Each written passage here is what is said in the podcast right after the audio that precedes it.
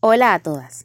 Les habla una chica impresionada por su gracia y este es nuestro podcast del Ministerio Impresionadas por su gracia. Estás escuchando el reto de lectura 365, una chica impresionada por la palabra.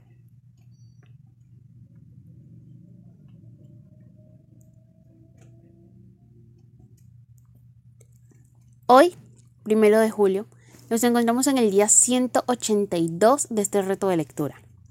Por lo tanto, nos corresponde leer Salmos capítulo 143 al 150.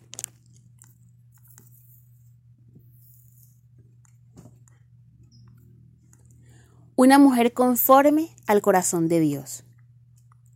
En el Salmo 146, el salmista exhorta a sus oyentes a confiar en Dios y no en las personas.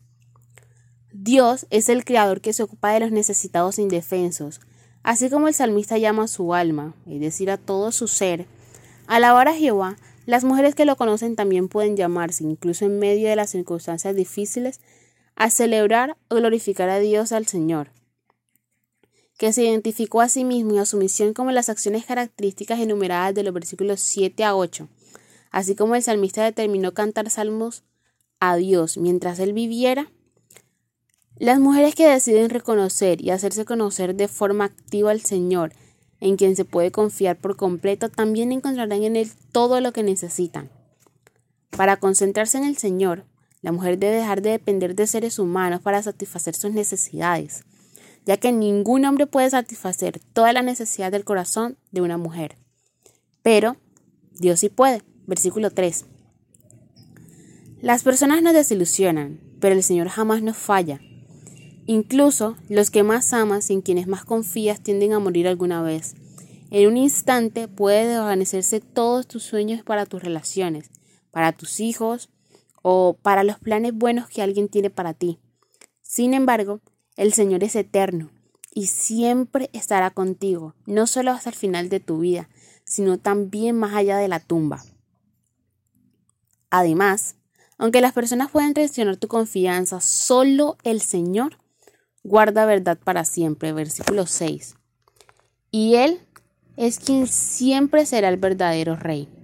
La mujer justa que le encomienda su corazón y su vida a este rey puede confiar en que en Él hará justicia cuando la agravien. Cubrirá sus necesidades físicas, la librará de la esclavitud del pecado o de recuerdos dolorosos, adicciones o circunstancias opresivas y le dará la libertad de pertenecerle exclusiva y fundamentalmente a él. Versículos 7 a 9. Tal mujer puede contar con que el Señor la amará, protegerá y ayudará. Mientras descubre que el Señor es tan fiel como promete en las Escrituras, al tener una relación adecuada con Él, se transformará en una mujer conforme a su corazón, que le muestra a los demás el amor y el servicio práctico e incondicionable que ha encontrado en Dios. Grabado en mi corazón. Salmos empieza de una manera adecuada un salmo sapecial. Salmos 1. Contrastado el capítulo de la bendición con el que lleva la destrucción, este salmo enfatiza que la estabilidad y la productividad espirituales le pertenecen al creyente que se concentra constantemente en la palabra de Dios y elige un estilo de vida de obediencia a Él. El salmista finaliza de manera apropiada un excepcional llamado a alabar. Una vida de obediencia al Señor, tal como Él se ha revelado en su palabra, nos lleva a alabarlo sin obstáculos. El salmista atraviesa diversas pruebas y dificultades y sale victorioso. No importa cuáles sean las pruebas de la vida o los sufrimientos abrumadores que experimentes en tu andar con Él, ya que Dios provee el consuelo que tú necesitas. La vida obediente es liberadora para la mujer que escoge deleitarse en el camino del Señor, donde descubre su verdadero propósito y su razón de vivir. De esta manera, experimentarás comunión gozosa con Dios y tu vida será un pináculo de alabanza. Tu propósito es glorificar a tu Creador, y al hacerlo, conocerás la abundante vida que vas a encontrar, tal como el Señor lo planeó. Juan capítulo 10, versículo 10.